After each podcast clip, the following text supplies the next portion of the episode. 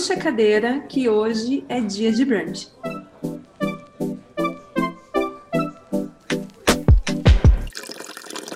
Nossa conversa de hoje vai ser sobre um dos temas mais pedidos em todas as conversas com criadores nos últimos meses e que foi assunto polêmico essa semana: precificação de publicidade para criadores de conteúdo. Digo polêmico porque essa semana vocês devem ter acompanhado a repercussão dos stories da Gabriela Pugliese e a festa que ela deu na casa dela para outros influencers, dizendo até um foda-se a vida pra gente. Logo no final de semana da festa, ela chegou a apagar os stories, mas o estrago, gente, já tinha sido feito. Quase 200 mil pessoas deixaram de segui-la e mais de 10 marcas reagiram e cancelaram publicamente seus contratos com a influenciadora.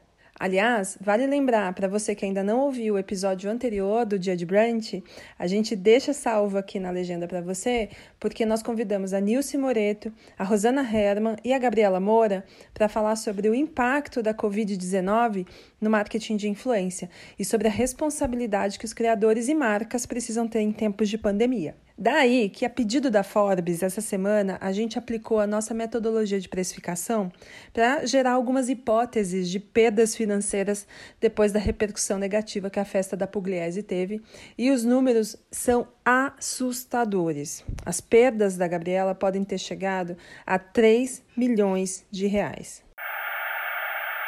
Foda-se a vida!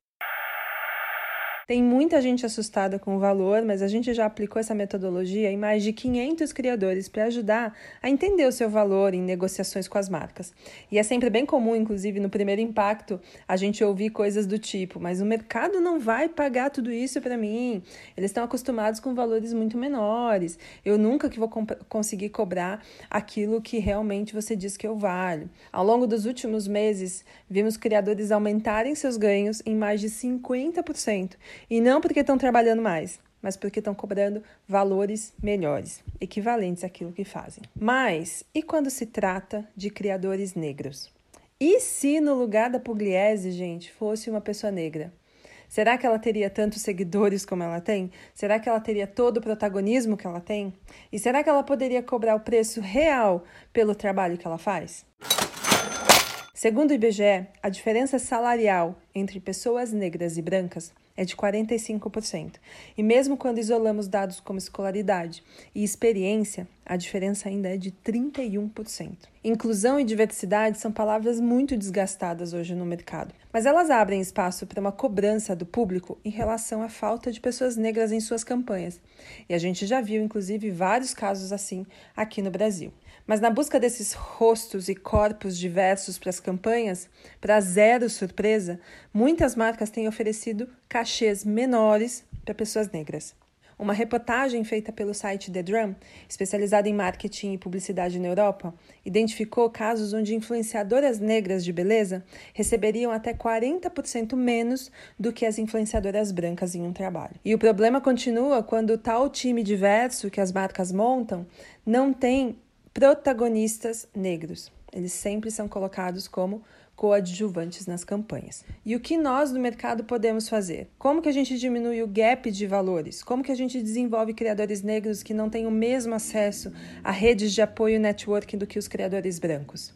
E como que a gente forma protagonistas negros nas campanhas de influência e abre espaço para essas pessoas que hoje são majoritariamente ocupados por pessoas brancas? Bom, e para participar desse brunch comigo e tentar responder algumas dessas perguntas, estão aqui na nossa mesa virtual Alê Santos, creator e autor do livro Rastros de Resistências. Seja bem-vindo, Alê. Prazer estar com você, tocando essa ideia, passa, vamos conversar, que isso é muito importante. A gente, apesar de já ter uma discussão muito grande, ela nem sempre está conectada com a realidade dessa de agências do mercado publicitário do mercado de influência, né? Então vamos aí tirar as vendas dos olhos ou destapar os ouvidos de quem estiver ouvindo o podcast. E o Murilo Araújo, que é creator, mestre em letras, e tem um canal incrível, gente, no YouTube chamado Muro Pequeno, com uma série fantástica que ele lançou no ano passado, né? Acho que foi ano passado, sobre as potências negras. Assistam, que é muito incrível. Seja bem-vindo, Murilo. Oi, todo mundo que está escutando. Oi, Passa. Oi, Ale. Um prazer estar aqui com vocês nessa conversa, que é um tema super importante mesmo. A gente tem muito que abrir esse assunto, é, falar sobre a questão da, da diversidade e nesse mercado de, do marketing de influência é um desafio, né? A gente tem pautado muito esse debate dentro desse universo da internet, do conteúdo, da publicidade já há bastante tempo. E por mais que a gente esteja vendo avanços, ainda tem um monte de desafios é, para serem encarados. E é uma oportunidade bacana da gente refletir um pouco e pensar caminhos para resolver esse problema.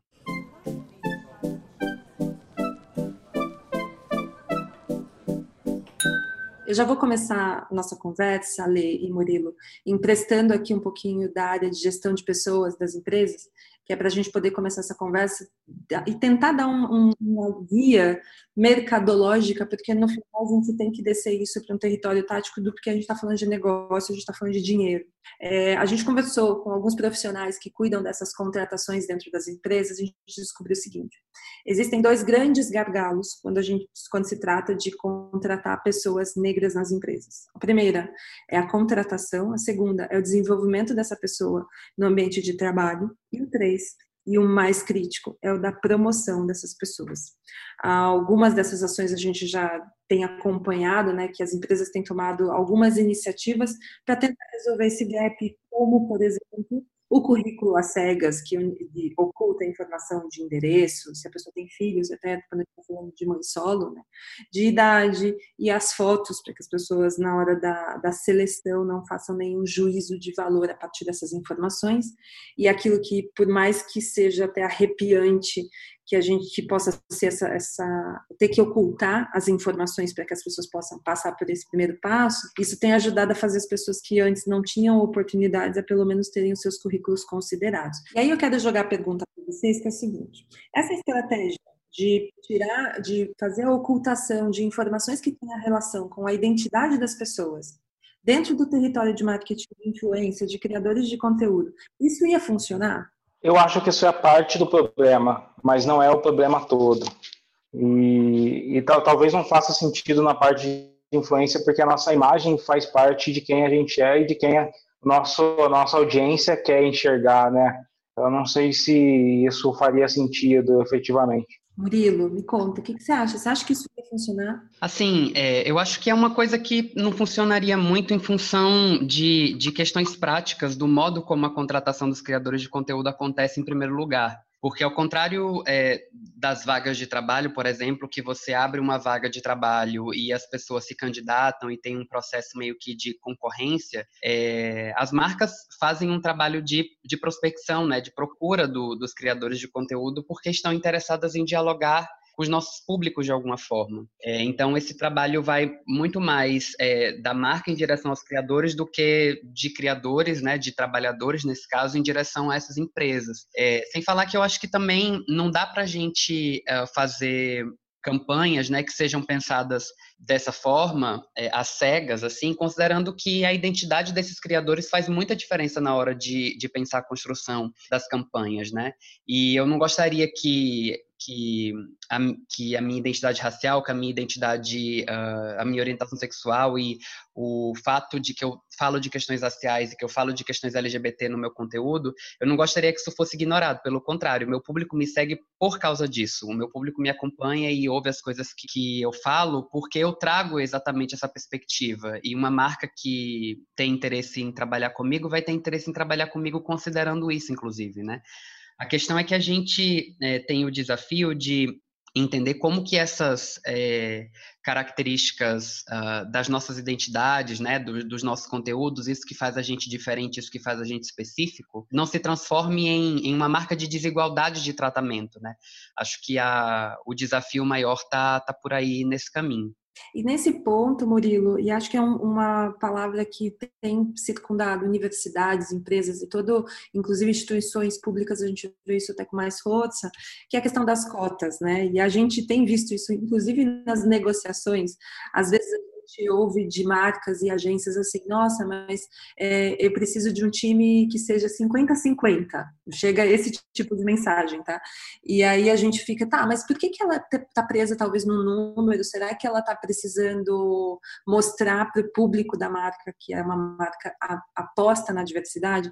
E aí eu pergunto até para vocês de novo, é, essa questão de cota, isso seria um recorte também que poderia funcionar? Assim, eu tenho é, um, algumas questões com a conotação que o termo cota ganhou é, quando a gente entra nessas discussões, né? Quando a gente fala da ausência de pessoas negras nas campanhas publicitárias de modo geral, as pessoas às vezes fazem essa, dão essa resposta, né? De é, perguntar, ah, mas vocês querem cota para pessoas negras agora? E eu acho que não é disso que se trata, assim, exatamente, né? Principalmente considerando essa conotação negativa que o termo cota recebeu.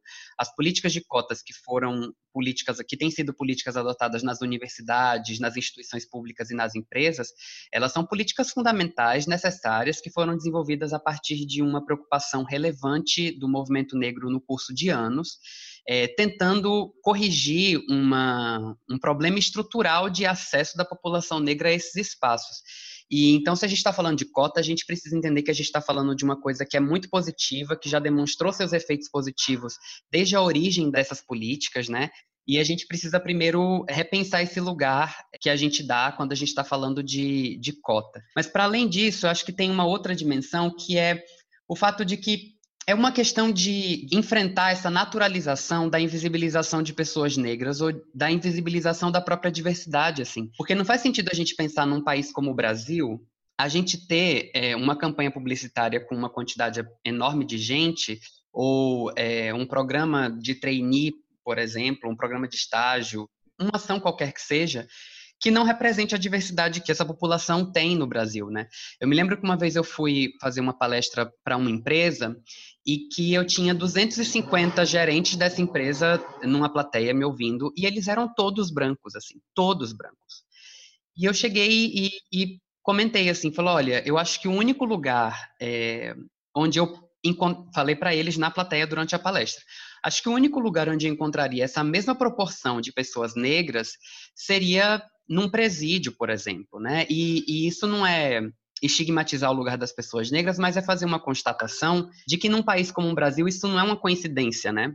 É, o fato de que pessoas negras não estão nesses espaços. E aí, quando a gente aponta isso e faz essas críticas, a gente está apontando para a necessidade de haver um pouco mais de proporcionalidade é, na construção, inclusive, dessas campanhas. Se a gente tem é, 54% de, de pessoas negras na população brasileira e a gente encontra lugares, e muitos lugares, onde a gente não encontra pelo menos 54% de pessoas negras, significa que esse lugar tem acessos desiguais, de certo modo, né? E eu acho que a, que a ideia é, é pensar um pouco por aí. Eu não sei se a gente precisa é, estabelecer esses critérios numéricos, né, esses critérios de porcentagem que a gente chama, que, que é o, o, que vira o debate sobre cota, mas a gente precisa pensar um pouco mais sobre essa questão da própria proporcionalidade que a gente tem na população brasileira, que é uma proporcionalidade que não se reflete quando a gente fala de campanhas publicitárias e quando a gente fala de acesso a um, uma série de, de outros espaços é, na vida social que a gente tem mesmo. Eu acho, Passa, que eu não gosto de falar de cotas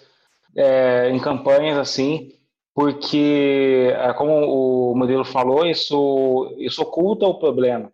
E isso vem se tornando uma muleta para esconder o quanto os profissionais de, que, que fazem prospecção são medíocres em relação a isso. Porque o problema é que não está no negro, não está é, na, em como a gente encontra um negro para, o nosso, para a nossa marca, mas o fato da, das marcas e dos seus decisores só olharem para negros para assuntos específicos. Então, existe um, uma questão muito é, poderosa, porque eu já conheci alguns decisores ali de, de pessoas que contrataram para algumas ações de marca, e são pessoas brancas que não, não conhecem a vida de um negro, não sabe o que, que o negro gosta, não sabe, não sabe relacionar tipo esporte com negro, não sabe relacionar a moda com negro, não sabe relacionar a decoração de uma casa com a vida da, de um negro no interior, por exemplo. Então, o problema está nessas pessoas que são fora da realidade, que são que vivem numa bolha, que geralmente elas têm elas têm uma experiência de vida totalmente limitada à condição de vida delas E por elas não enxergarem o negro,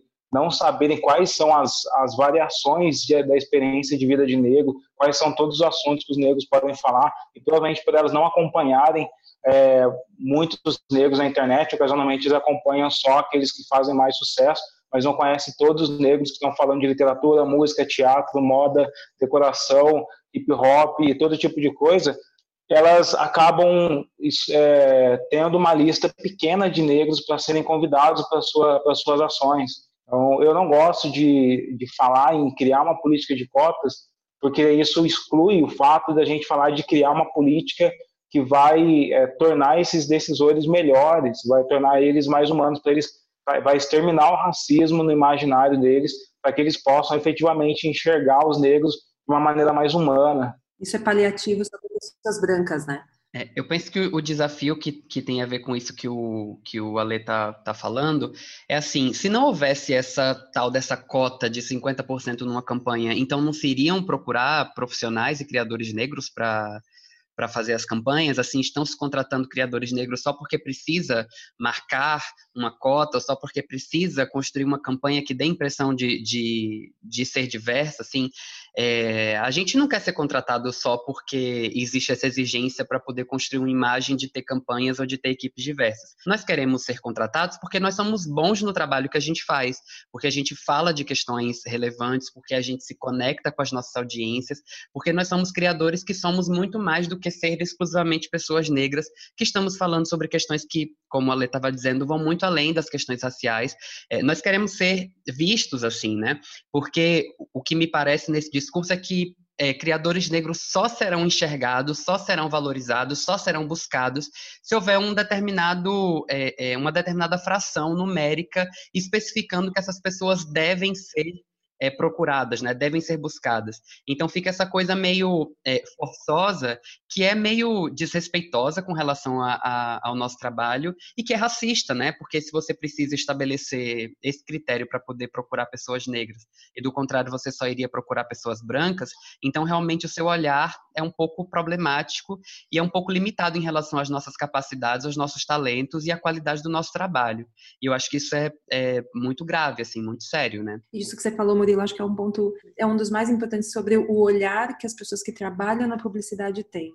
É o olhar é, de menosprezar, é o olhar de deixa escolher essa pessoa só porque ela é negra. Você não está olhando para o talento, você não está olhando pela qualidade do conteúdo, você está olhando para a cor da pele que vai ficar boa na campanha. E isso é triste.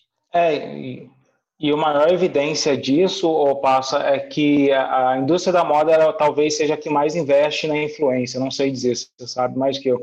Então, ocasionalmente, ela contrata mais negros em outros momentos. Mas a maior parte dos criadores é, negros passa um ano sem fechar trabalho com as marcas e as marcas e quando chega novembro a gente fecha tudo que a gente não fechou o ano inteiro a gente fecha em novembro porque é dia da consciência negra e todas as marcas querem pagar de que elas são boazinhas com os preços e, isso é a maior evidência de quanto esses gestores eles são muito limitados e eles são eh, eles têm um olhar muito ridículo para a experiência de vida negra ou seja a gente os negros não estão no carnaval os negros não estão nos dias das mães, os negros não estão no, nos dias dos pais, das crianças, só estão no dia da consciência negra. Então, essa é a maior evidência de quanto esse mercado, o problema não está em ter uma cota para no mercado de influência, para trabalhar com influência, mas o, o problema está nos decisores que, que ainda têm expressam o racismo da super, supremacia branca na hora de decidir, na hora de contratar, na hora de escolher as pautas.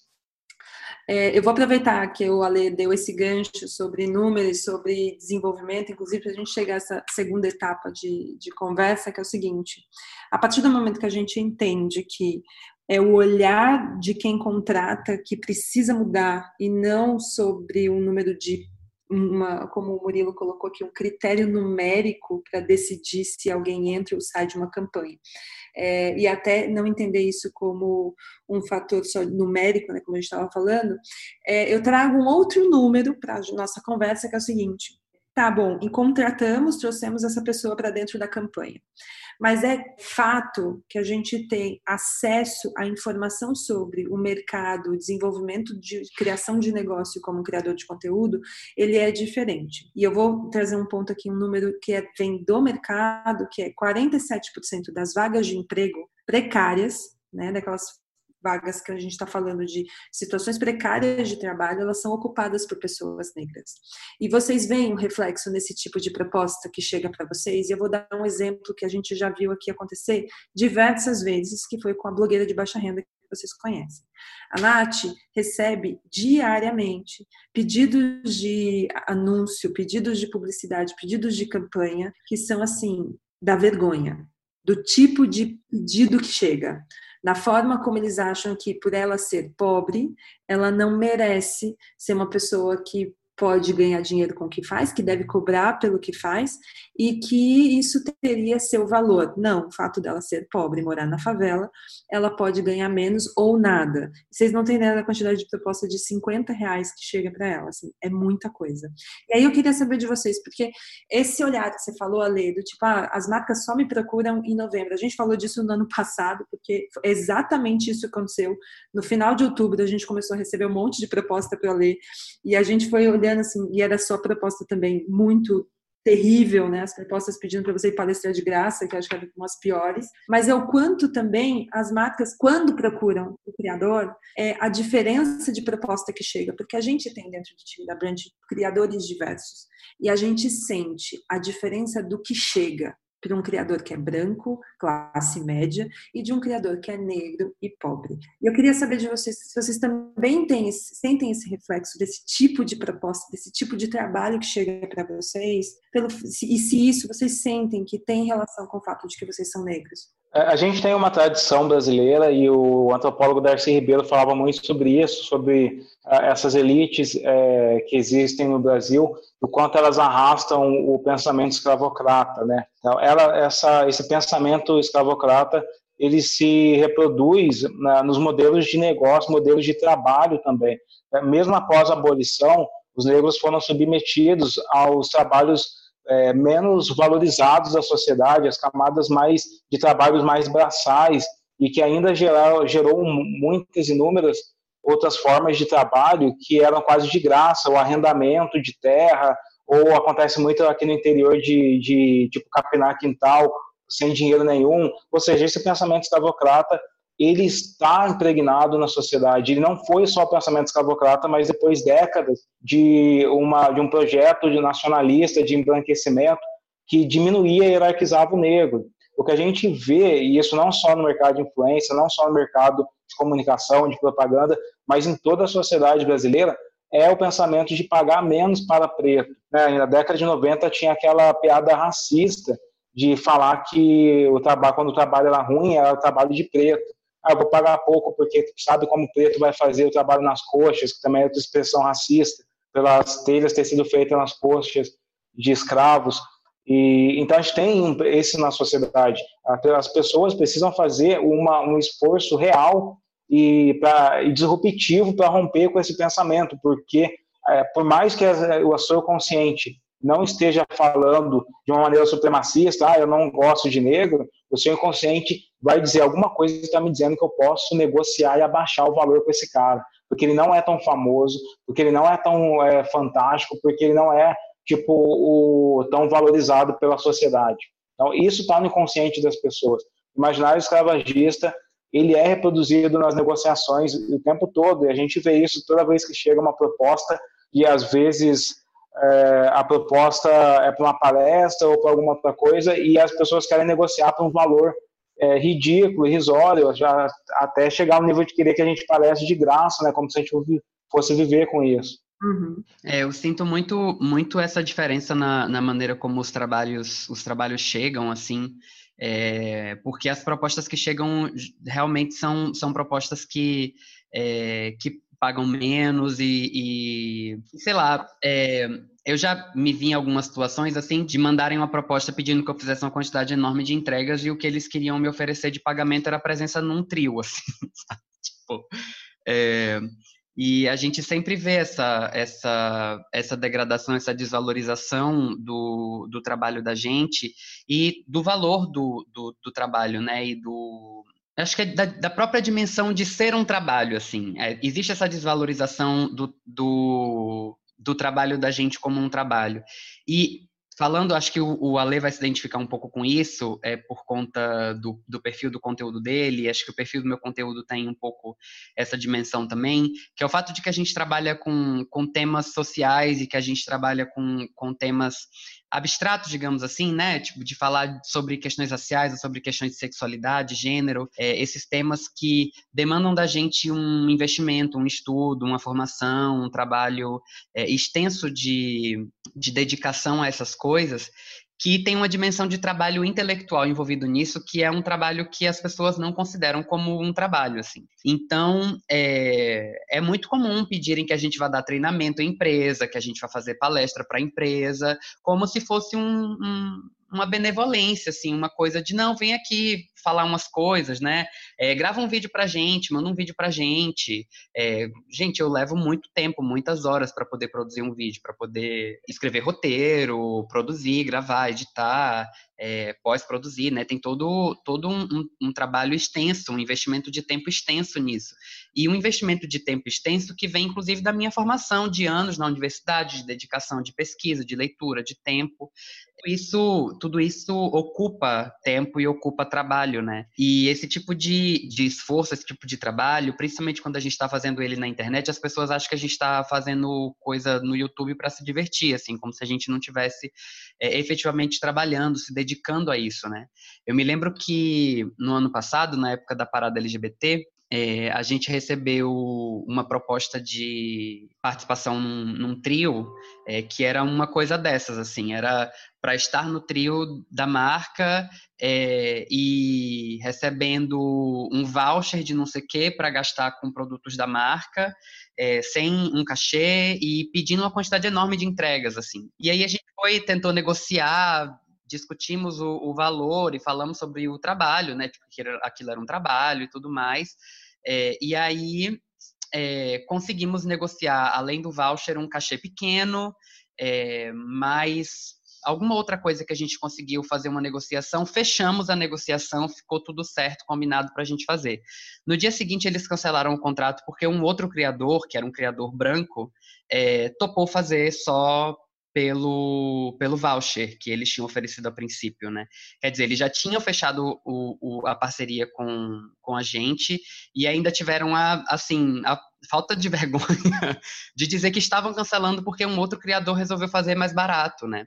É, e tem, tem um pouco desse desse cenário também que eu acho que é, que é delicado, que é dessa relação de desigualdade mesmo que existe entre, entre outros criadores, se a gente for pensar no fato de que criadores negros que estão, é, que às vezes vêm de origens mais vulneráveis e que estão comendo um dobrado para poder é, conseguir produzir conteúdo, também não podem abrir mão desses trabalhos, né? Também não podem abrir mão dessas poucas propostas, dessas poucas ofertas que aparecem, porque a concorrência é horrível, tem outras pessoas que fecham trabalhos muito mais baratos porque não precisam do dinheiro, é, e isso sucateia o mercado como um todo, assim, coloca a gente numa posição bastante vulnerável. E é muito desagradável essa desvalorização do, do, do trabalho da gente nesse sentido, é, porque se aproveitam dessa desigualdade, dessa lacuna que existe de oportunidades e de acesso para explorar mesmo o trabalho da gente, né? Isso é isso é muito complicado, assim. Eu já eu conheço assessores e pessoas que trabalham com criadores negros que têm uma, uma perspectiva interessante de não reduzir o valor dos trabalhos que a gente faz, de ser bastante resistente na negociação de valores, porque sabe que se um criador negro maior, que tem um pouco mais de alcance, reduz muito o, o cachê, é, sucateia o trabalho de todo mundo, assim. É, a gente já, já teve trabalhos de, de algumas marcas que eram com cachê muito pequeno, a gente não fechou, não negociou, e depois vimos que a campanha foi realizada com outros criadores negros, que nesse caso eram criadores menores, assim, e talvez aquele cachê que eles estivessem oferecendo para a gente, dentro né, dessa coisa do alcance, do engajamento, não sei o quê, fizesse sentido e foi interessante para esses outros criadores poderem trabalhar, inclusive para começar esse processo, esse movimento de, de relação com as marcas. Mas a gente fica pensando assim, se é, a gente sucateasse o, o, o, valor do nosso trabalho, se a gente reduzisse o valor do nosso trabalho e fosse muito aberto em relação a, esse, a esses valores exploratórios mesmo que algumas marcas oferecem, como que a gente estaria é, criando um efeito dominó de, de aumentar o prejuízo na trajetória e na vida de outros criadores negros que também estão batalhando muito para poder conseguir trabalhar com isso, né? Para poder trabalhar nesse universo do, do marketing de influência. Então essas relações são muito complexas assim e, e, é uma parada que é super complicada de lidar, de, de enfrentar, porque é isso, né? No fim das contas, esse é o meu trabalho e eu preciso pagar meu aluguel, pagar minhas contas, e isso é, é desafiador na maneira como o mercado encara o trabalho da gente. Eu quero aproveitar que a gente está falando desse assunto, Murilo, para trazer também aqui a querida Carla Lopes. Ela é criadora, ela mora lá em BH.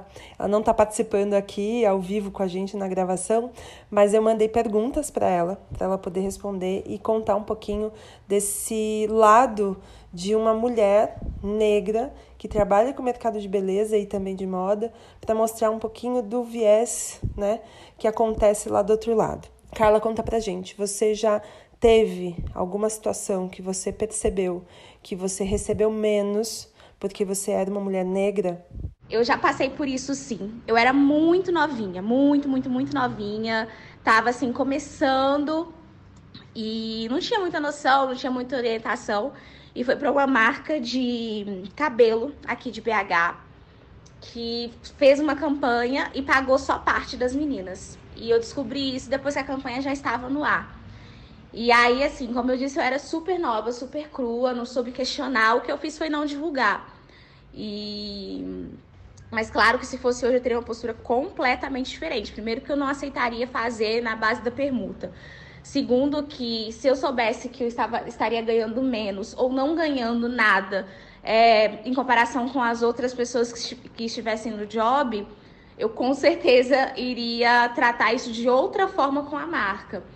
Mas é, isso é muito comum, assim, muito, muito, muito comum, de você ver influenciadores negros, isso quando eles são chamados para as campanhas, né, que também é raro, é, ganharem menos do que os outros influenciadores. Isso não é algo raro, não é algo que, que foge do normal, entre muitas aspas. Qualquer influenciador negro que você perguntar, ele vai ter alguma história assim ou semelhante para contar. Eu também chamei a Nathalie Neri para responder essa pergunta, Vamos ouvir o que ela tem para dizer, porque isso extrapola muitas vezes só esse território do que a gente acha comum da moda e beleza, né?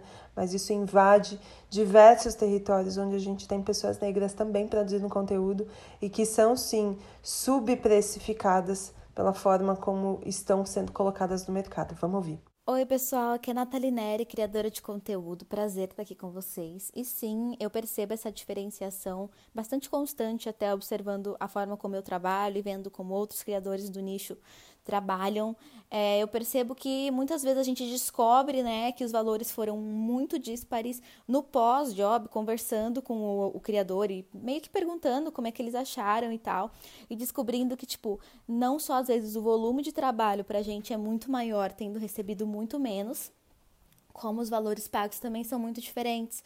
Mas o que acontece frequentemente comigo é nem chegar até a parte uh, da realização do trabalho, porque às vezes na conversa com a agência ou com a marca, a gente envia os nossos valores que são baseados no nosso engajamento, baseados na nossa relevância para a nossa comunidade, baseada, baseados na conversa que a gente tem verdadeira e honesta há muito tempo com aquele nicho que a marca quer alcançar, e a devolutiva é sempre é quase sempre negativa no sentido de ah, eu não tenho dinheiro é, para pagar, tá fora do budget da ação e tudo mais.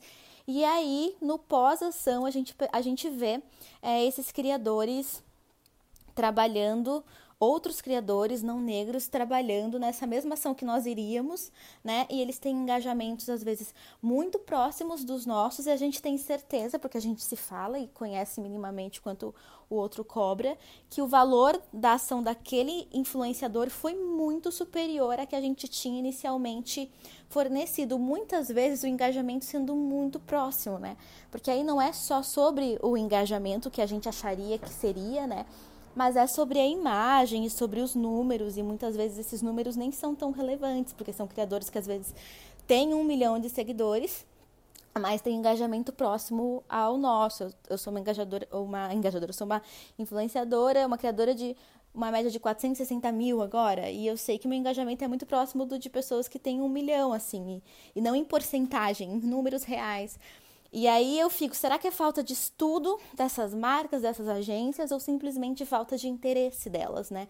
Falta de interesse em conversar com um público qualificado, falta de interesse em valorizar o trabalho de criadores negros, em respeitar a nossa relevância, o como, como a gente conseguiu construir a nossa audiência ao longo dos últimos anos. Eu poderia contar vários outros exemplos, né, verídicos de coisas que aconteceram comigo, de ter sido trocado de última hora, ser substituído e quando ver a pessoa que acabou indo no meu lugar perceber que era uma pessoa de mesmo tamanho e um discurso muito menos aprofundado sobre os mesmos temas às vezes, só que é, não, não negra, sabe? Só que branca. E para mim, se eu pudesse entender esse movimento e, e, justificar, justificar não, né? Mas dar um motivo pelo qual ele acontece, para mim é falta de respeito, falta de consciência, e nem é consciência racial, é só falta de respeito, porque a gente não tá falando de criadores que têm números muito baixos, a gente não tá falando de criadores sem engajamento. Criadores negros têm movimentado as várias plataformas, uma quantidade gigantesca de pessoas têm construído comunidades muito fortes e muito interessadas. Então é uma falta de respeito com o nosso trabalho enquanto criadores nos julgar a partir dessa ótica minoritária. Então, se portanto somos minorias sociais e falamos de um discurso muito entre aspas minoritária, a gente também tem que receber menos, quando na verdade é o oposto, né? A gente está falando com uma maioria é minoria em direitos, é por isso que a gente fala sobre sermos minoria, minoria em direitos sociais, não minoria quantitativa, né? Então é uma falta de respeito e é uma falta de de consciência das estruturas do Brasil, sabe? Do que, de quem é essa audiência, do que ela está consumindo, do que ela quer ver. E eu acho que a gente já passou do ponto em que se falava, ah, nós não temos grandes criadores negros, a gente tem vários, vários criadores negros relevantes em vários nichos diferentes e que estão fazendo muita coisa incrível e têm a mesma qualidade que vários criadores brancos, só que as marcas elas seguem querendo trabalhar com quem elas já gostam, com quem elas já conhecem, com quem elas já são amigas, em um mundo que antes né, e que ainda é majoritariamente dominado por criadores não negros, por uma maioria de criadores brancos, a gente sabe que as relações que já estão estabelecidas geralmente são essas, em que criador agência, o cara da agência chama a pessoa que já é amiga e coincidentemente ou não, que nunca é uma coincidência, essas pessoas são brancas e brancas e brancas e nisso a gente sempre acaba sendo cortado das discussões dos trabalhos. Eu também perguntei para a Nathalie e para a Carla se elas sentem que marcas de lifestyle têm abordagens diferentes em relação à permuta e pagamento em dinheiro.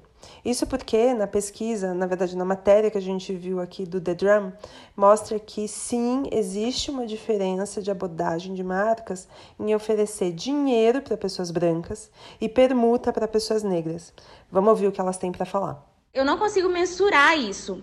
Mas o que é notório é que influenciadores negros fazem muito menos campanhas do que influenciadores brancos. Às vezes as agências preferem pegar os mesmos influenciadores do que abrir o leque e procurar outras pessoas para poder fazer suas campanhas também. Isso é notório. E outra coisa, as agências elas geralmente se preocupam muito com o número, né? O número é sempre muito importante. Quanto mais alto, melhor, independentemente do engajamento que aquele número de seguidores traz. E nisso, mais uma vez, os influenciadores negros saem, saem em desvantagem. Porque para para pensar, quantos influenciadores negros com mais de um milhão de seguidores vocês conhecem? Eu só conheço uma. E assim, tem influenciadores com uma qualidade de conteúdo absurda, influenciadores negros com uma qualidade de conteúdo absurda, que não tem nem 300 mil seguidores no Instagram, que não tem nem 500 mil inscritos no YouTube. E aí, quando você para para pensar, você para para analisar, você vê outras pessoas fazendo um trabalho que não tem tanta qualidade assim. E aí acaba que essas pessoas elas conseguem um alcance gigantesco. Então, sobre é, essa oferta de parceria ser maior para pessoas negras, para influenciadores negros, eu não sei dizer. Mas que mas que existem menos influenciadores negros na campanha e eles são menos orçados para essas campanhas, isso é um fato. Com certeza, é, a ideia de que a gente precisa de parceria é muito maior do que a de qualquer outro criador, porque, de novo, tendo vivido experiências, eu percebi marcas que queriam muito trabalhar comigo, que tinham um desespero gigantesco para ter a imagem associada a mim, porque tinham interesse em alcançar o meu público, né, com todos os recortes que eu faço, da negritude, do veganismo, da sustentabilidade, queriam conversar diretamente com esse público, mas tinha muito, tem muito ainda constante a ideia de parceria. Ah, vamos fazer uma parceria, vou te mandar um kit, vou te mandar alguma coisa. Falei, olha, eu já conheço os produtos, eu já tenho, eu já né, a gente tem como comprar, experimentar. Então a gente não quer uma conversa de parceria, a gente está querendo, se você quer acessar o meu público, se você quer falar com a minha audiência, a conversa é comercial, né? E aí eu percebo que há uma, uma resistência gigantesca e são sempre os discursos de nós não temos budget, nós não conseguimos fazer agora, é só uma, uma ação de RP. E é incrível e engraçado que sempre que nos chamam, né, nunca tem budget e a ação sempre é RP. E para outros criadores, não, é muito constante a ativação nas redes. E aí eu noto isso, noto que marcas que tentam constantemente estar presentes nas minhas redes, principalmente algumas marcas de beleza, que têm uma que tem uma um desejo grande de falar com a, com a juventude negra, que está interessada em temas como veganismo, essas marcas de beleza patrocinam é, blogueiras que têm números descomunais aos montes, e aí há um interesse em realmente alcançar uma quantidade maior de pessoas, mas há um interesse por parte da marca também em comunicar que existe uma gama de produtos para pele negra e tudo mais. Uma gama de produtos veganos para um determinado público.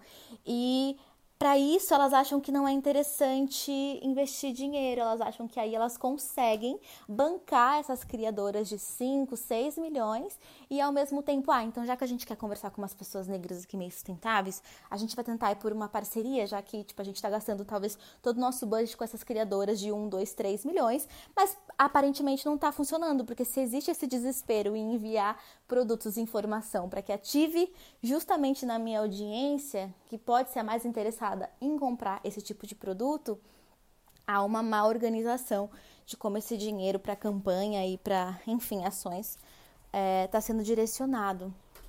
Então, infelizmente, é muito comum, infelizmente, a gente acaba tendo também uma, uma cultura, né, de se aceitar parceria e o que a gente não entende é que muitos criadores grandes aceitam permuta, muitos criadores grandes aceitam esse tipo de coisa porque eles têm a certeza que depois isso se transforma em uma relação comercial, né? Eu vejo muitos criadores que eu sigo com mais de um, dois, três milhões fazendo muita, uh, muito recebido, mostrando muitas coisas, porque para eles aquilo é uma, uma primeira relação, é marcar aquela marca, é iniciar uma conversa, ela perceber que o criador consome o produto.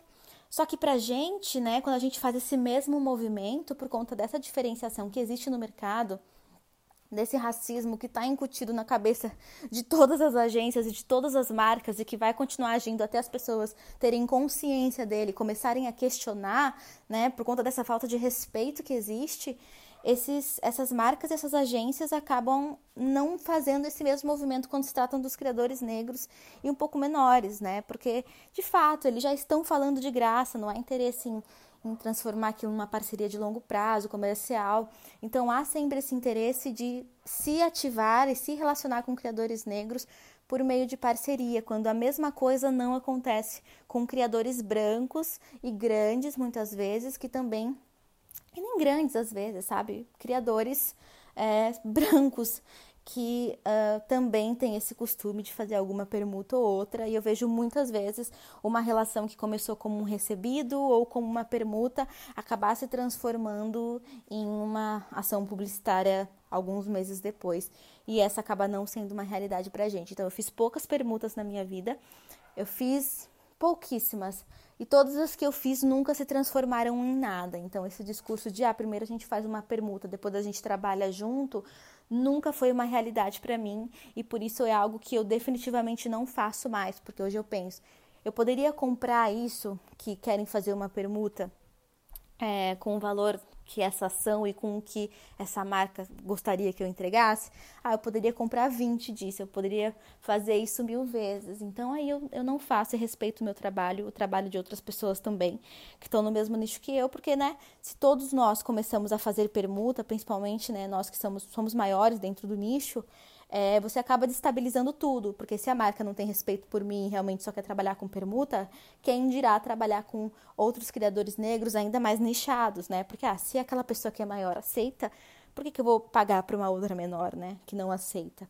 Então a gente também tem que tomar cuidado com essa discussão de trabalho por permuta para não desorganizar, né? E ferrar mais ainda uma vertente de criadores de conteúdo que são as, as criadores negros, né? Que vive sendo subjulgada e prejudicada em vários níveis.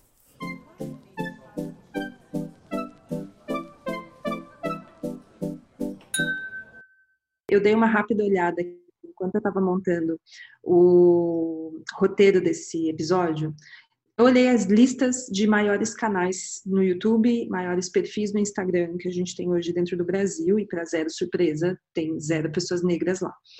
É, e aí, acho que todo mundo que trabalha dentro do marketing de influência, todo mundo que é criador, sabe que uma das estratégias para fazer a sua comunidade crescer, você começar a aparecer para pessoas diferentes, para que elas possam te conhecer, é fazer collabs, é colaborar e entrar dentro de um outro canal, participar e fazer essas, essas colaborações acontecerem para que a sua comunidade possa crescer.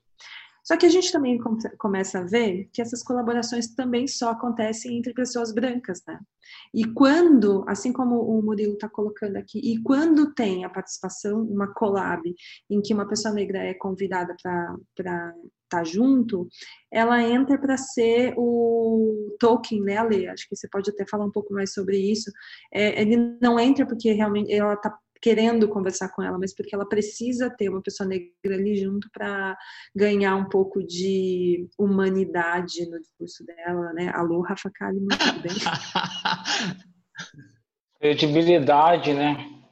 É porque hoje está caindo, tá caindo muito essa máscara para a sociedade. É, não, não é que exista um esforço do politicamente correto. O que existe é que os negros estão cada vez se, é, procurando uma identificação maior consigo mesmo. Então, é, se não me engano, recentemente teve uma pesquisa que mostrou que 51% da, da audiência de propaganda não se identifica mais com quem enxerga na televisão.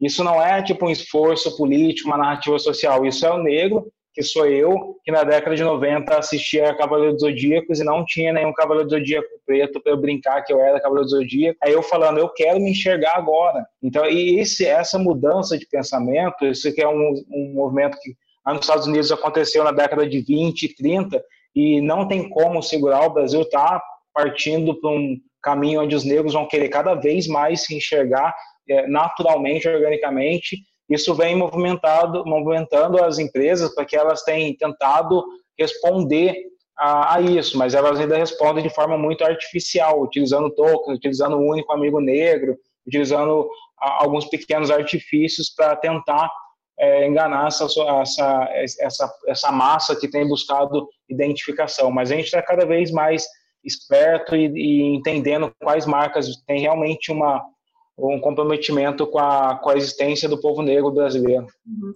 E é isso que eu ia até perguntar para vocês. Como que uma. Eu acho que não é só sobre o papel de vocês ensinarem as pessoas, não é isso. Mas é do. Você, Ale, fala muito sobre o papel do aliado, né? Nessa, na luta que vocês embatem todo dia. É, como que as marcas podem, então, agir como aliados nisso e não nesse sentido de usar a imagem de vocês? O racismo, ele é uma, ele impacta as estruturas sociais brasileiras. Então a marca ela precisa entender que não adianta ela mudar uma engrenagem simples ou a estética ou a dinâmica dentro da sua empresa se isso não está é, criando uma movimentação na estrutura de toda a sociedade, sabe? Então não adianta você só colocar um garoto preto na sua propaganda se você não está entendendo que o caminho para um garoto negro que não é dos centros urbanos, que, que por exemplo é um garoto negro lá do Amazonas ou do Nordeste, para que pra esse caminho que ele trilha para chegar até uma grande empresa na capital São Paulo é muito diferente do, do, caminho de qualquer pessoa branca. Então você tem que entender esse caminho, entender o ponto de partida, entender quais são os desafios, e aí sim a sua empresa pode facilitar esse caminho, seja como consumidor também, não, não só como colaborador, não só como influenciador, mas entender essas realidades negras e quebrar essas estruturas que foram é, construídas para afastar o negro das suas empresas. Depois que você quebra essas engrenagens, você constrói uma inovação que com foco também na, na experiência de vida negra, porque todas as inovações que a gente conhece até os dias de hoje, elas vieram com foco na experiência de vida de pessoas brancas. Então, quando você passa a criar, a ser inovador, é, é, respeitando o negro também, você consegue, você vai conseguir fazer qualquer coisa, vai até poder colocar negro na propaganda que não vai soar como falso. Uhum. O Murilo, em todas as coisas que você estava comentando aqui, me vem uma coisa à cabeça que é o seguinte: você acha que de, quando a gente está falando de negociação, você, eu falo, tem pessoas que têm agentes e podem ter esse, esse recurso para argumentação, e a gente dou inclusive exemplo da casa, que é toda vez que a gente tem que argumentar e defender preços de criadores negros que a gente agencia, a gente sempre tem que ter muito mais argumentos para o mercado do que para defender o preço de uma pessoa branca. Isso é, de novo, mais uma faixa de tudo aquilo que mostra o quanto o nosso mercado é racista.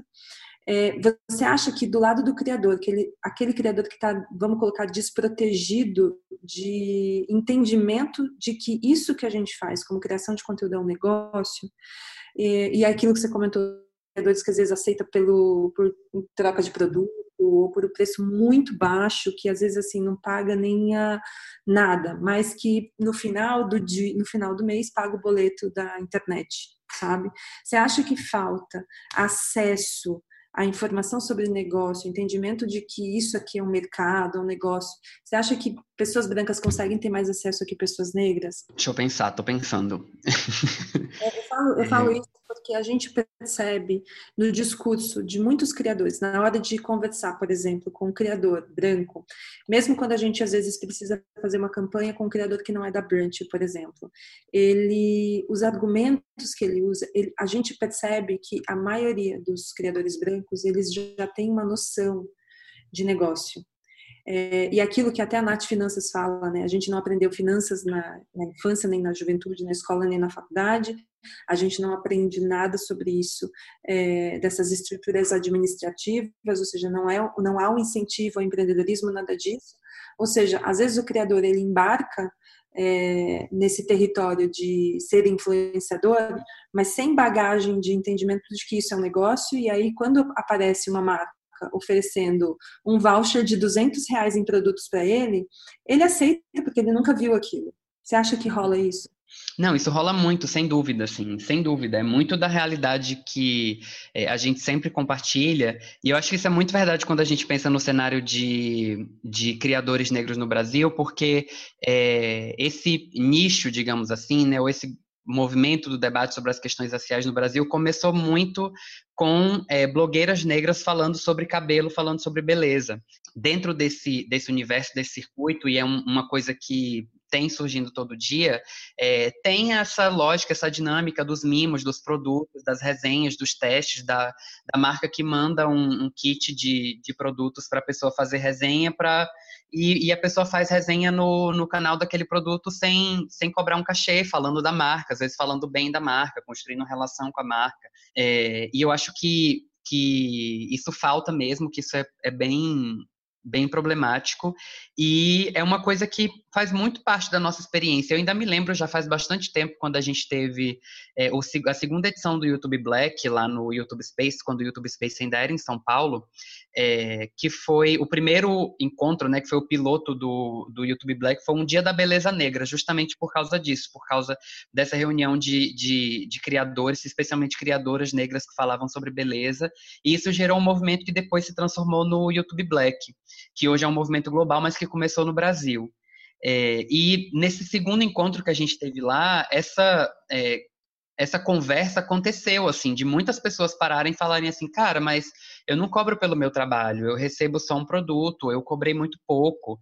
É, marcas, às vezes, enormes, que têm uma projeção enorme no, no, país inteiro, fazendo campanhas pagando pouquíssimo, né? Pagando valores irrisórios. O que eu acho que até meio é, vergonhoso, assim, desonesto você, você pensar que é, o, o, tamanho do desrespeito que é para um criador é que uma marca que tem projeção, que tem estrutura, que conhece o mercado de publicidade, é, se aproveite de uma pessoa que não tem esse domínio, que não tem esse conhecimento, é, oferecendo valores tão irrisórios às vezes para poder é, constru poder construir e participar de algumas campanhas.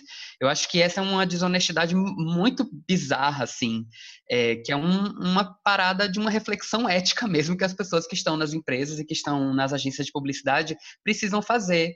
É, mas, por outro lado, tem muito disso também, né? Desse nosso desconhecimento, desse nosso despreparo para poder fazer é, essa, essas negociações, porque é uma coisa que não está não tá muito ligada à nossa trajetória, à nossa história, de pensar isso em termos de, de construção de negócios ou de negociação. Eu gosto de uma coisa que a, que a Monique Evelyn fala, é que uma coisa que ninguém tinha dito para ela antes, é que esse negócio, essa conversa de empreendedorismo, basicamente significava aprender a se virar.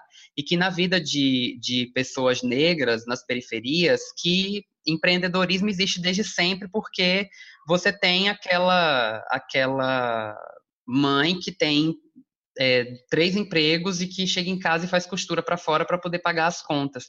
E a maneira como essa pessoa administra suas contas e a maneira como essa pessoa investe e trabalha no seu tempo para poder conseguir sobreviver, isso é produção de, de produto, de venda, de compra de material, administração do dinheiro, tudo isso é empreendedorismo, né? Na vida das pessoas negras, é, isso é uma realidade. Uma coisa que ela fala também que eu gosto é que ninguém entende melhor de pitching do que o moço que vende bala no ônibus, né? Que ele tem entre um ponto de ônibus e o outro para te apresentar o produto dele, falar do porquê da diferença do, do valor, porque que você tem que comprar com ele. É, e isso é, são estratégias que pessoas negras foram desenvolvendo no curso das suas vidas, apesar dos poucos recursos e acho que principalmente por causa dos poucos recursos. Mas quando a gente está falando desse universo do mundo corporativo, que é um universo que é dominado por pessoas brancas, que tem um histórico de, de conviver com pessoas fazendo negócios nas suas famílias e que tem acesso, às vezes, a, a tem um acesso mais facilitado a essas informações ligadas à, negociação, à educação financeira, que é, foram mais preparadas para projetar o futuro, para pensar sobre isso, são pessoas que definitivamente é, tem mais condição de participar desse, desse mercado, né, fazendo as negociações. Sem falar que é isso que você está dizendo também. Para além do fato dessas pessoas terem um acesso mais facilitado a essas estratégias de negociação, são pessoas que também precisam negociar menos, porque é, são pagas pelo que fazem de forma muito facilitada, né? Se aceita muito facilmente os argumentos dessas pessoas. Pessoas negras têm que provar, estão sob prova, né?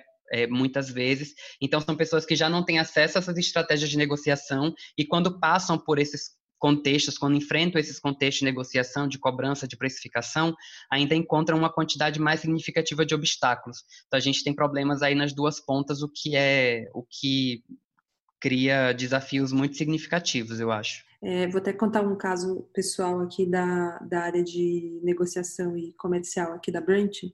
Toda vez que a gente tem que negociar com outra mulher, porque nós somos 12 mulheres. Toda vez que a gente negocia com outra mulher, a negociação é muito mais simples e rápida. Toda vez que a gente precisa negociar com um homem, e no maior sentido daquele homem que cresceu com aquele perfil, com, aqueles, com aquele arquétipo de lobo de Wall Street, é sempre muito difícil a negociação, é sempre muito. O arquétipo da vida. É muito custosa ler. Assim, é o tipo de negociação que às vezes a gente fala assim, nossa, gente, vamos deixar para lá, porque é um desgaste emocional de lidar com esses tubarões, né? Que chega a fazer mal para a maioria. E acho que a gente vai ocupando esses passos aos poucos. O passo, você sabe que eu fui roteirista lá da live do Shark Tank Brasil, né? Então eu literalmente lidei com os tubarões e eu não tive alguns deles eu não consegui olhar para eles de tão asqueroso que eles foram ao vivo mas isso fica para um outro podcast porque é polêmico demais cara mas realmente esse é, por eu vir da área, porque eu sou formado em publicidade, né, já trabalhei, eu já sou consultor de storytelling, algumas coisas há um bom tempo, quase uma década. Isso, esse conhecimento que eu adquiri no mercado publicitário, isso faz muita diferença para mim. Eu vejo até em conversas com outros influenciadores, até mesmo na forma com que eu produzo meu conteúdo, porque eu fui redator publicitário e redator publicitário faz slogan em nove palavras e por isso eu me adaptei tão bem ao Twitter. Mas, e, e, por isso, é, esse conhecimento que eu adquiri me ajudou muito a me comportar e também a entender um pouco o que o, as marcas querem, né? Mas esse conhecimento veio a muito custo, porque, por exemplo, hoje eu não faço mais palestras de graça, né? desde que a gente acredite numa causa, desde que seja uma coisa verdadeira. Mas eu fiz durante décadas, quando eu estava na faculdade, todo mundo me chamava para palestrar, para falar uma coisa ali, e a gente aprende que eles negociam promessas que nunca são cumpridas. Então, se você está ouvindo esse podcast, você é um criador, não acredite que aquele evento vai mudar a sua vida. Não vai. Não vai mudar a sua vida. A única coisa que pode mudar a sua realidade naquele momento é o dinheiro para pagar as suas contas. Então, você passa por anos nesse mercado, você aprende todas as promessas, você cai em todas as armadilhas, e depois você é, se amadurece e se protege de tudo isso. É, eu acho, é, indo nesse sentido do que o Ale tá, tá falando, eu acho que é importante que, que criadores que criadores negros tenham essa percepção, assim, né? Que quando as marcas procuram a gente, elas geralmente eh, falam, né, como estratégia de negociação mesmo, é, como se participar daquelas ações, participar daquelas campanhas fosse um, um grande privilégio, trazer vantagens muito significativas para a gente, né? Como se a, as marcas estivessem fazendo um favor de convidar Sim. a gente para poder participar daquelas ações. Sendo que, assim, se uma marca está procurando você, é porque você tem algum valor a agregar para ela, é porque ela tem algum interesse no seu trabalho. Isso se converte em custo, né? Que é uma coisa que a gente não está acostumado a pensar. É, volta e meia, eu, eu recebo proposta de ação sem cachê, que é aquela coisa assim, ah, você vai participar da nossa campanha e vai ganhar divulgação nas redes sociais da nossa marca. Ok, as redes sociais da sua marca podem ter um alcance ótimo, bacana, que vai me mostrar, mostrar meu rosto para um público que não me conhece ainda, mas assim, que diferença isso faz no fim das contas, de fato, né? Porque é, é isso, se você está me procurando, se está tendo interesse em é, trabalhar com a minha imagem, ter a minha imagem associada à imagem da sua marca, se está preocupado com o, o que a minha voz pode legitimar e validar no seu discurso, porque é disso que se trata quando a gente está falando dessa relação, isso tudo tem um custo, é o meu trabalho, né? São coisas que a gente leva um tempo, leva um esforço para poder construir. E isso é bastante desrespeitado, assim, na maneira como, como as abordagens acontecem, e é uma parada que acho que é muito desagradável. Você sabe que tem um, um ponto até indo agora para nossa parte final da gravação, o, que é sobre protagonismo, né? E a gente já falou sobre é, pagamento, sobre diferenças de pagamento, e acho que tem um, um, um outro ponto que é sobre a dificuldade que a gente tem de ver pessoas negras na publicidade. Eu trago aqui dado da pesquisa todos da Redes Propaganda, porque eles analisaram 2.500 peças publicitárias e identificaram que quando tem mulheres protagonistas, apenas 21% dessas mulheres são negras. E o número é pior quando a gente vai para homens, porque os homens protagonistas nessas campanhas é de 7%. E aí aquilo que a gente estava falando, né? num país em que 54% da população, mais especificamente falando de 19,2 milhões de pessoas, se assumem como negras e 89,7 milhões se declaram culpadas, a gente bate de novo na famigerada representatividade. Né, no problema que é na, na, na dor, que a gente sabe muito bem que, que nome tem essa dor, que é ser o ser racista dentro de cada pessoa agindo que não deixa essas pessoas negras aparecerem também nessas campanhas. Ou seja, por mais que a gente tenha é, batalhe pelo um pagamento que seja adequado pelo uso da imagem daquela pessoa, e isso a gente bate sempre a todo mundo, para todo criador, para todas as marcas. Às vezes o grande argumento que a gente tem para defender é você está pagando não por uma audiência, por um número de seguidores. Você está pagando para usar a imagem de uma pessoa, porque ela vai endossar o seu produto, ela vai endossar a sua marca e o que você também acredita. Ou seja, se você quer contratar uma imagem de alguém para que ela possa fazer esse endosso, isso custa. E isso não custa porque ela tem 5 mil seguidores ou se ela tem um milhão de seguidores. Custa pelo conjunto identitário que ela tem, que é aquilo que a gente colocou no começo do, do programa. Ou seja, não adianta a gente limitar o, a, a escolha de um protagonista de uma campanha pelo fato de quantos seguidores ele tem, porque o conjunto do que forma a identidade dela, não dá para fazer isso às cegas, né, gente? A gente precisa também é, usar os argumentos de identidade para fazer com que isso seja usado nessa, nessa protagonização das campanhas.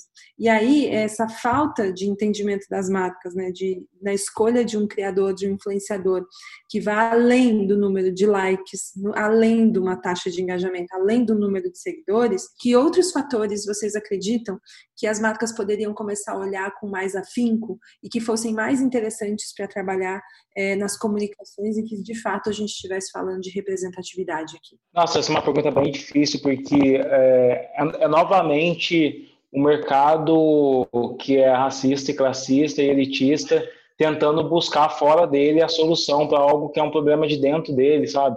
E que, que, é muito que é muito estrutural. A gente tem um país onde é, uma grande parte da população não tem nem esgoto e a maior parte dos negros é, ainda não estão na internet. Nós não somos consumidores dos próprios conteúdos, porque é, você tem uma, uma, uma, internet que ainda não atinge 60 e tantos por cento da população.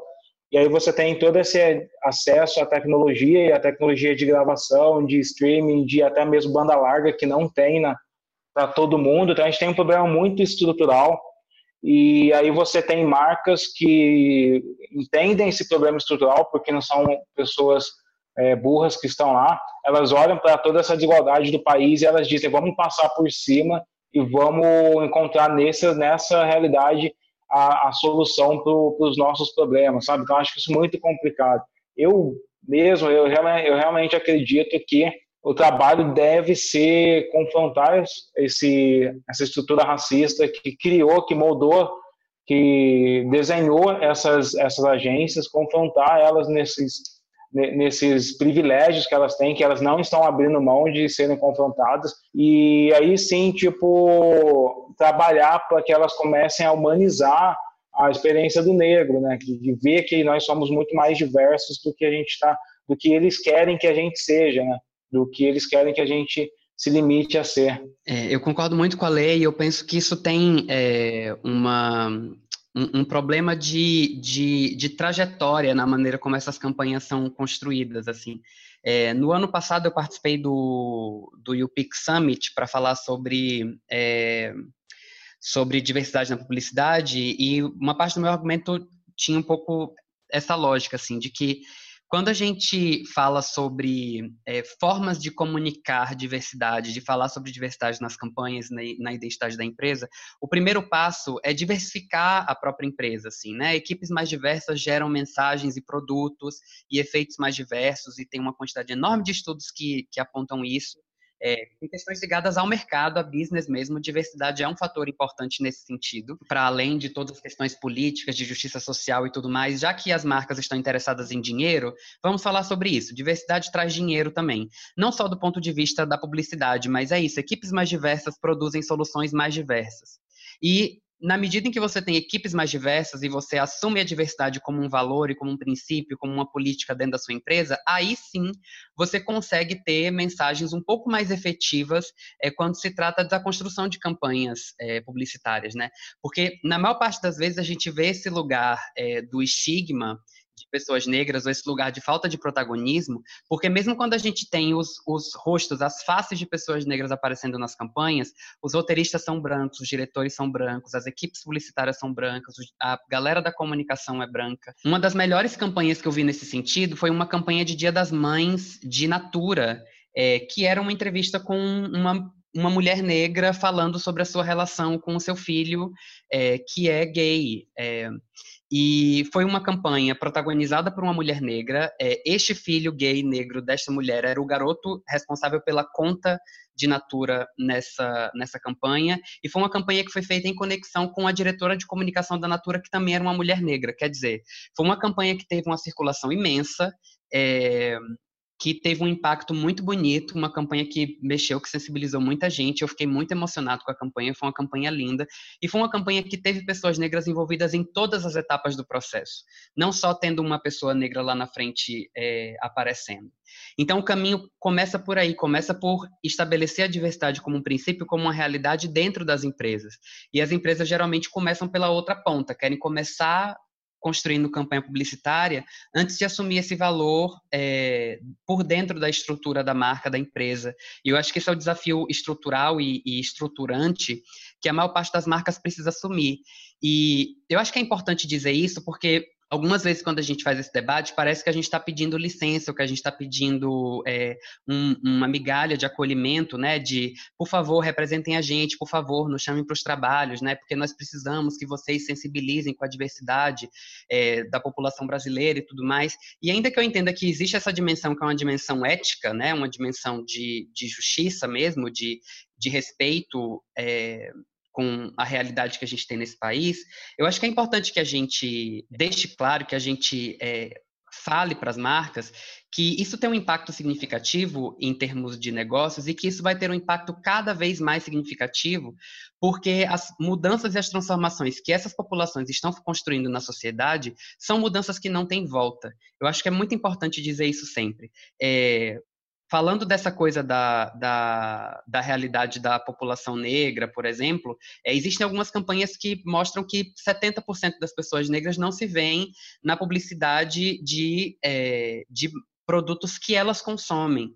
É, teve uma pesquisa feita na, na, parada LGBT, não me lembro de que ano, é, que foi uma pesquisa feita com as marcas que, que participaram, que patrocinaram a parada LGBT daquele ano, e as pessoas que estavam na parada LGBT, 80% delas diziam que elas não se viam na publicidade daquelas marcas que estavam ali, nos trios elétricos, patrocinando a, a parada.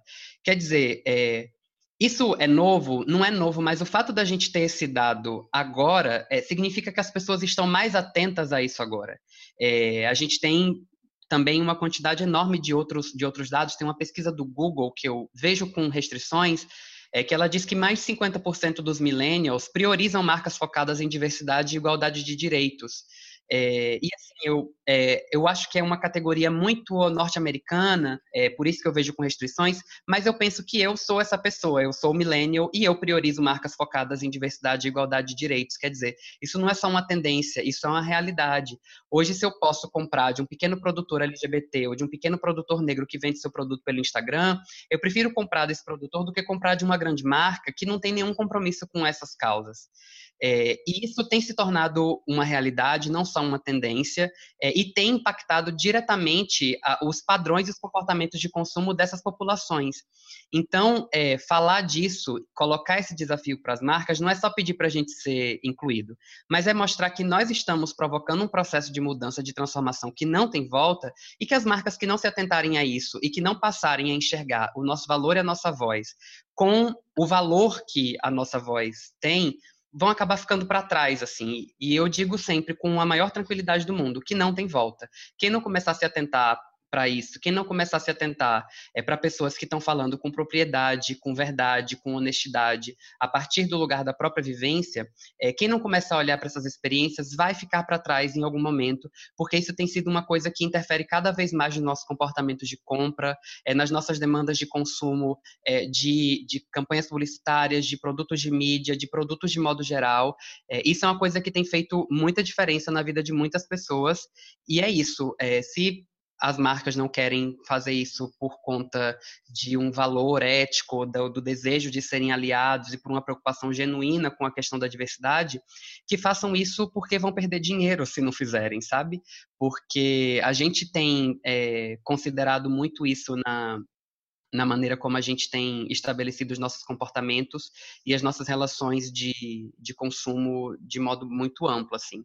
Eu acho que é importante que, que a gente diga isso porque não é o nosso poder de consumo que vai, que vai mudar a, a nossa situação, não é a via do consumo que vai transformar as relações raciais no Brasil, mas já que a população negra tem poder de consumo, ela também vai utilizar esse poder de consumo para fazer o que ela puder nesse processo de transformação. Então, quem não tiver comprometido e preocupado com isso, certamente vai, vai ser atropelado no caminho, não tenho dúvida. É, eu acho um ponto muito importante que o Murilo falou, porque assim, os negros hoje no Brasil, a gente movimenta 1,7 trilhão de reais, né? Isso é o poder do black money. Infelizmente, não, a consciência do Brasil impede que a gente é, movimente esse dinheiro da forma com que a gente possa causar uma revolução na, na sociedade. Mas algumas pequenas causas, algumas pequenas transformações vêm acontecendo como, se não me engano, no Google, há dois anos atrás, foi a primeira vez na história que cabelo cacheado foi procurado mais do cabelo liso. Isso já mudou toda a configuração da, das é, empresas de cosméticos para começar a entrar nesse mercado.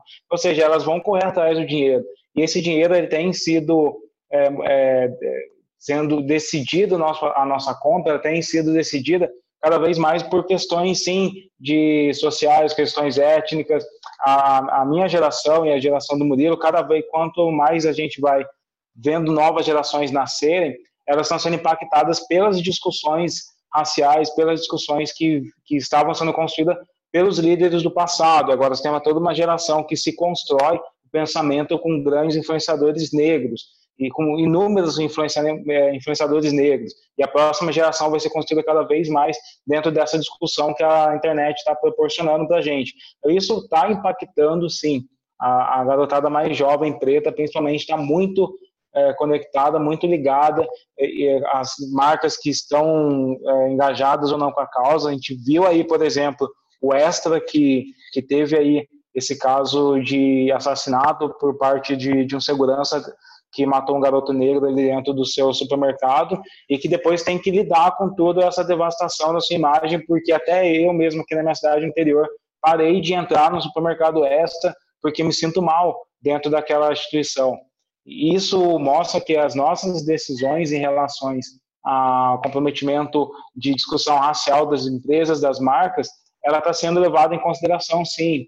É, então, as marcas que querem se conectar, que querem discutir é, com a nossa comunidade, querem falar com as pessoas que eu falo no meu Twitter, que o Murilo fala no canal dele, elas precisam estar comprometidas, elas precisam entender que não há outro caminho de falar com essa audiência, senão é, colocar as pautas raciais no meio. Não é colocar a pauta racial, às vezes, em primeiro plano, mas às vezes a gente está falando de, de filme, de, às vezes a gente está falando de Netflix, às vezes está falando de seriado de música, às vezes está falando de Spotify, às vezes está falando de muitas coisas mas a pauta racial sempre vai estar lá, não porque é o nosso foco, mas é porque ela faz parte da nossa existência. Porque as marcas precisam aprender isso. Como eh, essa pauta racial pode fazer parte da minha existência de modo natural, para que eu não olhe para um influenciador negro apenas como um influenciador negro, mas também como uma potência de comunicação.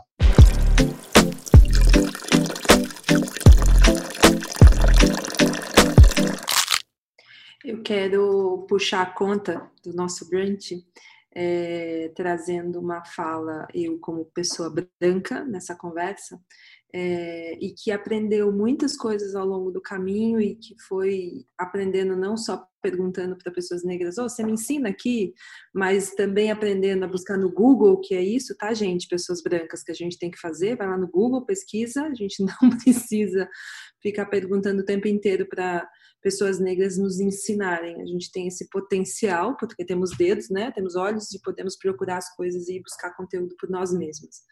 É uma frase que eu ouvi há algum tempo e que isso acho que foi o grande divisor para mim do entendimento do, do que a gente pode fazer enquanto aliado é sobre a invenção do negro, né? E o quanto a expressão negro ela é uma invenção de pessoas brancas. Se eu não me engano, eu ouvi isso da de Jamila, se eu não me engano foi disso, não lembro de onde foi que eu ouvi, mas é do quanto o, tudo tudo que a gente fala de estrutura é, do racismo, isso é invenção de pessoas brancas como eu, como a maioria das pessoas, inclusive que ouvem esse podcast, porque a maioria das pessoas que trabalha nesse mercado a gente sabe que ainda são pessoas brancas, os decisores ainda são pessoas brancas.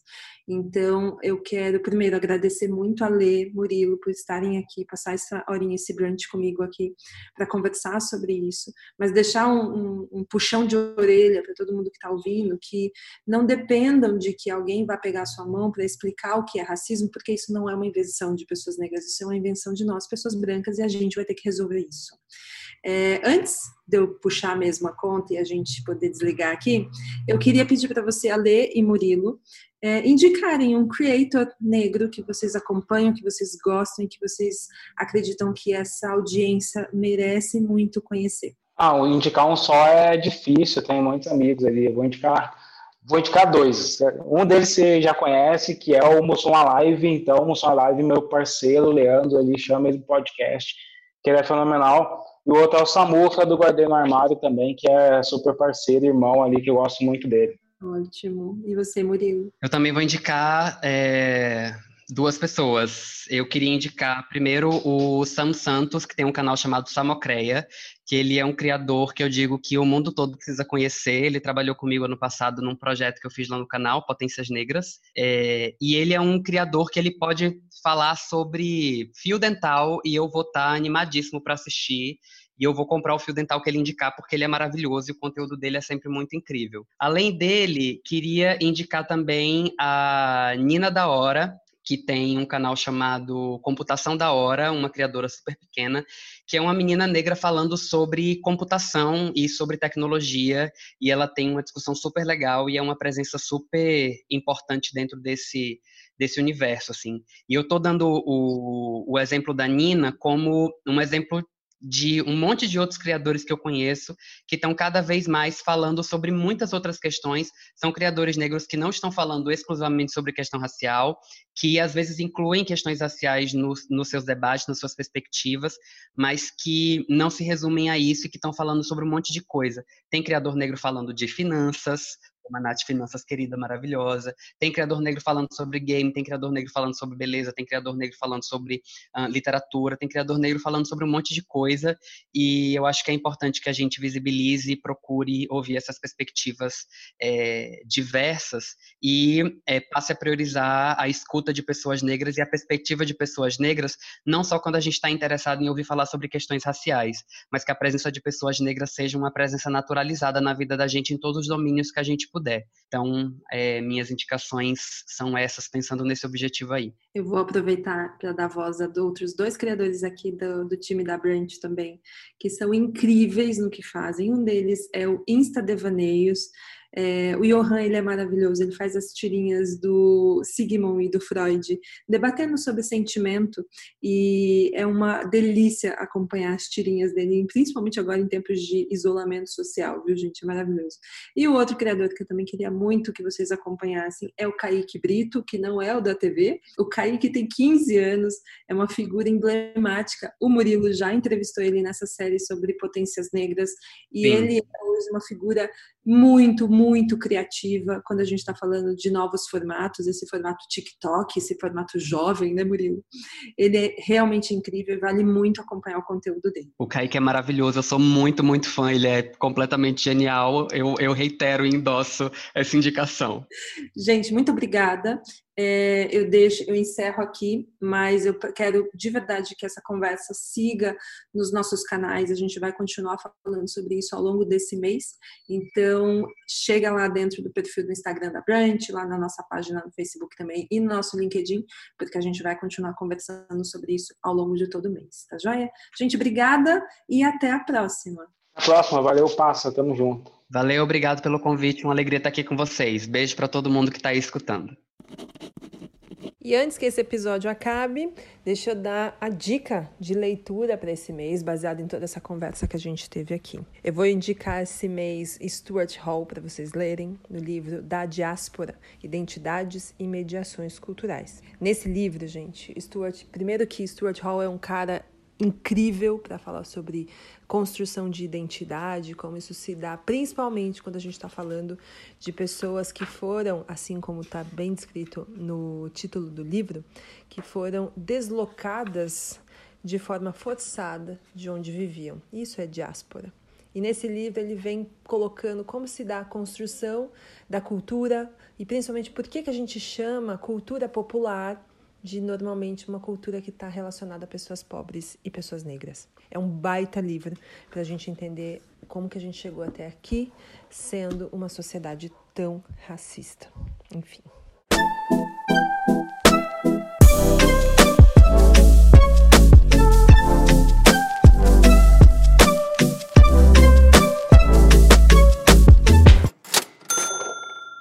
Durante todo esse mês, esse vai ser o assunto que a gente vai conversar também nos nossos outros canais. A gente se espera lá no Instagram, no Twitter e no LinkedIn, para a gente também estender essa conversa por lá, tá joia? Eu vou deixar aqui na legenda também o link de todos os criadores que a gente indicou, bem como todos os dados que a gente citou, para que vocês possam ter as fontes, tá joia? Um abraço e a gente segue essa conversa nos outros canais. Tchau!